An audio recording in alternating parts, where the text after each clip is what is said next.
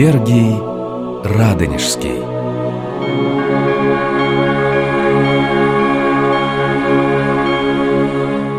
Здравствуйте, дорогие друзья, уважаемые радиослушатели. И снова мы обращаемся к юбилейной теме в рамках 700-летия со дня рождения преподобного Сергия.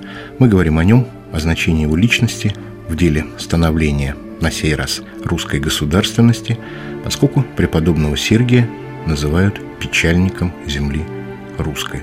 Мы остановимся на очень спешном приезде князя Дмитрия Ивановича, еще не Донского, который 18 августа 1380 года прибыл к Троицкому игумену для того, чтобы получить благословение на выступление в поход против Мамая.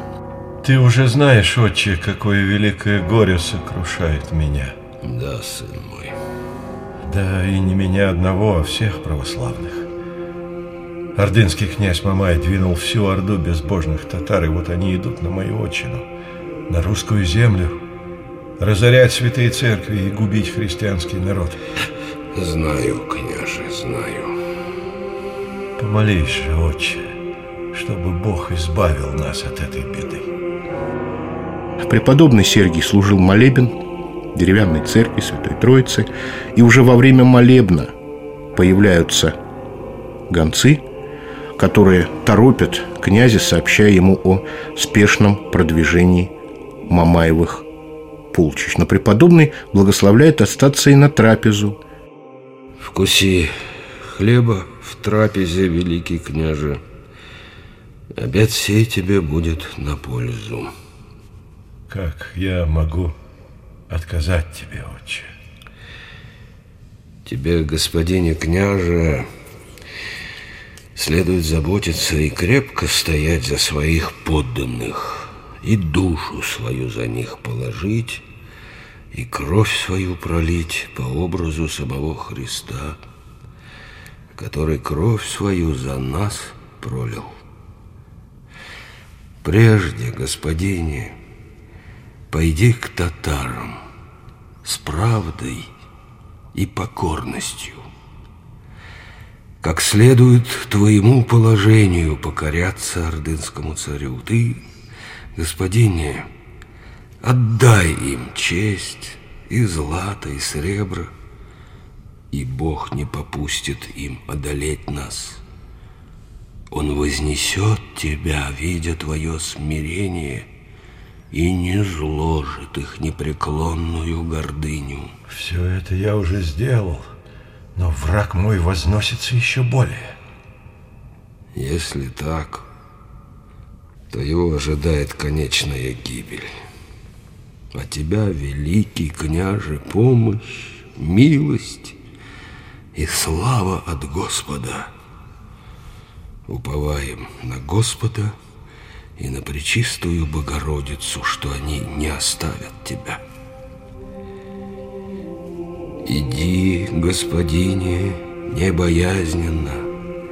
Господь поможет тебе на безбожных врагов. Во имя Отца и Сына и Святаго Духа. Аминь.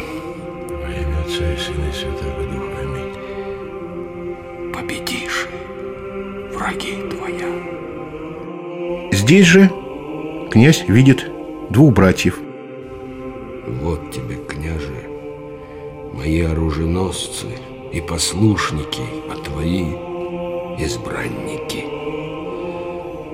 Мир вам, возлюбленные мои о Христе братья. Мужайтесь, яко добли и воины Христовы. Приспело время вашей купли. Это Александр Пересвет и Родион Ослябя. Александр Пересвет родом из Брянска, он боярин, воин, и как воин упоминается в еще одной повести, в еще одном произведении Куликовского цикла. Это поэтическое такое произведение «Задонщина».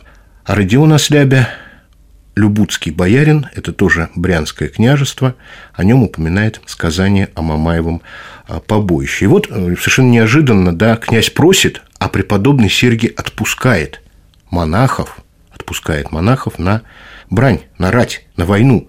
И Вот этот момент довольно трудно объяснить, потому что, конечно, монах оружие в руках держать не мог, тем паче его применять. Конечно, случай исключительный, но давайте обратим внимание, преподобный Сергий облекает их в схиму, высшую степень монашеского пострига, ну, по сути дела, готовит их к смерти.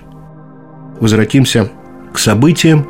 Русское воинство идет сначала к Коломне, первая ночевка э, воинства, выступающего из Москвы, на берегах Москвы-реки, в районе Люберец современных, где Дмитрий Донской получает утешение. Он находит на ветвях дерева икону святителя Николая и произносит «Вся сия угреша сердца моей». Он переживает, он очень переживает.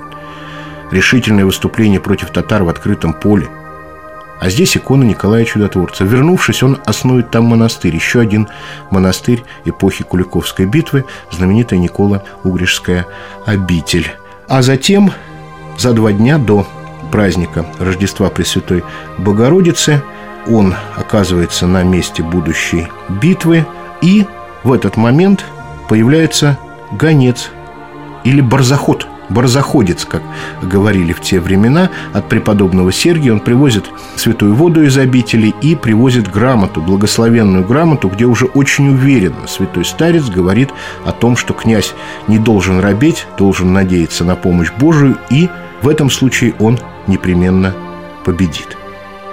Сражайся мужественно, великий княже, за дело Божие – и пребывай в несомненном уповании, увенчается дело счастливым успехом, поможет тебе Бог и Троица. Поединок Пересвета и татарского богатыря предваряет начало битвы. Оба они погибают.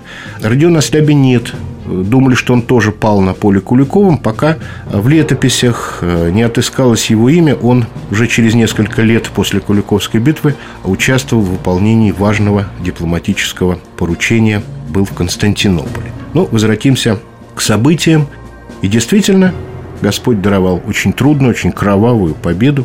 В битве принимал участие непосредственно сам Дмитрий Донской, его двоюродный брат Серпуховской, князь, тоже ревнитель монастырей и монашества, Владимир Андреевич Храбрый, положил свою жизнь воевода Дмитрий Бренко, который, изображая великого князя перед татарами, стоял под его стягом и а, был убит. Прославил себя полководец Боброк, Волынец и многие другие русские ратники. Вот возвращение с поля Куликова начинается – с паломничества к святому старцу, преподобному Сергию, которому он благодать воздавал. Если бы, отче святый, твой послушник Пересвет не убил татарина-богатыря, сколь бы многие испили от него чашу смертную. И без этого великое множество христианского воинства избито татарами. Помолись о них, честный отче.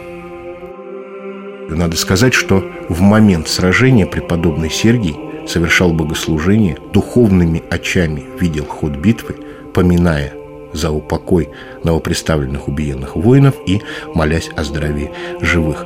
Исход битвы был ему известен заранее, о чем он и сообщил братьям.